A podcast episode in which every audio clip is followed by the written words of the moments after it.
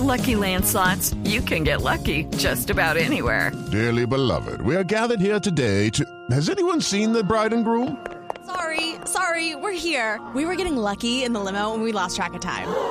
No, Lucky Land Casino, with cash prizes that add up quicker than a guest registry. In that case, I pronounce you lucky.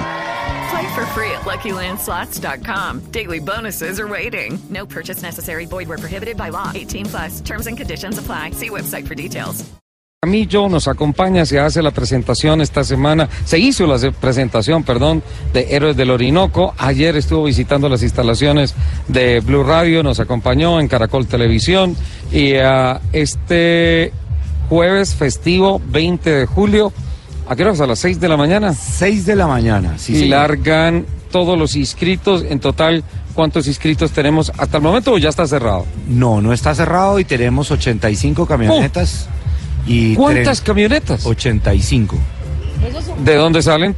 De, Eso es una fila ¿de larga. dónde salen? Vamos a salir de Blue Radio, Caracol. Sí, Bogotá. perdóname, mal, mal dónde formulada vienen? la pregunta, exacto. ¿El origen de esas camionetas de qué ciudades? Mira, tenemos participantes de Cali, tenemos participantes de Medellín, de la costa caribe, tenemos de los llanos orientales, tenemos participantes del Huila, de Ibagué, del eje cafetero y eh, por supuesto de la capital de la Y República. todos se concentran acá para la partida en Caracol En Televisión. Caracol Televisión nos concentramos a las 6 de la mañana, hacemos un acto simbólico y iniciamos el recorrido. Las UTVs y ATVs van a tomar una vía por el codito porque tienen que buscar inmediatamente, salgamos de la ciudad, un recorrido eh, de vías destapadas, sí. off-road, porque acaban las llantas y luego eh, las camionetas van a salir hacia Tunja y en Tunja eh, nos vamos a encontrar en el municipio de Soracá, que está a escasos 5 kilómetros de la ciudad de Tunja y ahí ya eh, retomamos con las camionetas el mismo trayecto que venimos trabajando con los UTVs y los Sora- ATVs. Soracá está ahí en la mitad de la variante de Tunja o Icatá. Exacto. De ahí te vas hacia toda esa bella tierra en donde está Paipa, Duitama y todo eso, pero te vas por destapado. Exacto, nos vamos por destapado, vamos a pasar eh, por esa zona tan linda que hay en el páramo Portoca hacia el páramo de Pesca. A De ahí, pesca y van para Isa, Isa, Cuitiva, Ajá. bordeamos el lago de Tota. pasan por la tierra cultivos de cebolla y todo eso tan lindo. ¿ah? Exactamente, en Aquitania. Subimos al páramo de Toquilla, que es espectacular esa vista de ahí. Y, se van para Casanare por la Branza Grande o por eh, dónde? Por la Branza Grande, exactamente. El morro a llegar a Yopal, la capital del Casanare. La tierra del Yopo, por La- eso se llama Yopal. Claro, de, lo- de- de los árboles, de los yopos. Yopos. El yopal, que son muchos yopos. ¿No? Lupi tiene una pregunta. O ¿Cómo sea, es? ¿Del pollo? ¿El yopo? ¿Como la yeca? Como la yeca.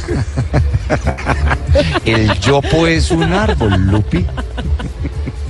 Es un árbol. Y como hay muchos yopos. Te hay- paso un Yopal pequeño un dato. Yopal, muchos Yopal yopos. se escribe con Y, Con Y. no con L. Pero es que yo dije pollo, no pollo. Ah, es que Ah. el pollo es diferente al pollo. Ajá.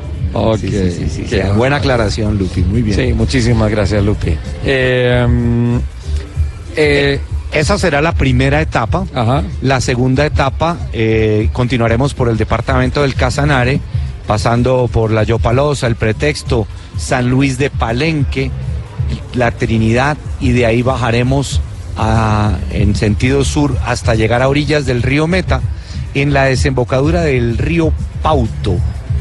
Pauto, Lupi, Pauto. Y es Bocas del Pauto, donde atravesaremos en ferry. Ahí sí a- yo ya estoy perdido. Atravesaremos a Yo me perdí desde que salieron de Caracol. Esa no la conozco porque el paso de ferry que yo conozco es la Pollata por Maní. La Pollata saliendo de- hacia Puerto Gaitán. Pero en este caso vamos a atravesar el río Meta en Bocas del Pauto a pasar a Santa Rosalía Bichada. Ujú. Esa es eh, la siguiente etapa. Las los tripulaciones que logren llegar allí sobre las 3, 4 de la tarde máximo estar en Santa Rosalía eh, podrán continuar hasta la primavera bichada. que son aproximadamente 100 kilómetros. No lo vamos a hacer por el terraplén, lo vamos a hacer, como se dice en el argot del 4x4 en el llano, sabaneando. Yo en alguna fincas. oportunidad llegué a primavera por el terraplén, pero en verano. O sea, fue un enero y no me lo va a creer Lupi. Eh, iba en destapado, no hay carretera, hay una trilla. Eh, bueno, el terraplén ya casi es una carretera. 170 kilómetros por hora. Sí, sí, sí. Sin es- asfalto. y es lo que tú estás eh, describiendo, Richard. En verano es como estar, digamos, en el día. Y en invierno es como estar en la noche. Quiero decir, esa es la diferencia gigante que existe en el estado de las vías. El del verano al invierno es como el día y la noche. Sí. Son cosas completamente opuestas, diferentes. Un trayecto que uno puede hacer más o menos en 10 o 12 horas entre esa zona y Puerto Carreño, lo podemos hacer más o menos entre dos días y medio y tres días en invierno. Es duro. Es muy, muy un duro. tributo a los héroes Y por eso se le antepone el nombre de héroes. del Orinoco. porque estamos emulando a esos héroes que han dado la vida por nosotros y no Ajá. nos conocen, que son nuestro ejército, la infantería de marina, los, la fuerza aérea, que nos han dado la libertad de recorrer estos lindos territorios del país y emulamos esa dificultad que ellos han tenido que atravesar durante tantos años, que no tienen Día de la Madre, no tienen Día del Padre, no tienen cumpleaños, no tienen Navidad, no tienen nada de eso y sacrifican y dan su vida por nosotros. Entonces los emulamos a ellos y con, con ese sacrificio, obviamente, el objetivo pues es eh, superar todas esas dificultades que muestran el barro, las zonas de bajos, el paso de matas de monte, a veces caños crecidos, eh, para poder llegar a Puerto Carreño. La siguiente etapa será de, de Santa Rosalía o la primavera, lo que cada quien logre y vamos a llegar a un punto que es una finca que se llama La Muñeca, en donde está dispuesto el campamento Distoyota ARB para pernoctar allí, ¿Cómo si el campamento en dónde va a estar? Va a estar en una finca que se llama La Muñeca, En la muñeca. en La Muñeca, que es una finca que pertenece al corregimiento de La Esmeralda, que a su vez pertenece al municipio de Puerto Carreño Bichada.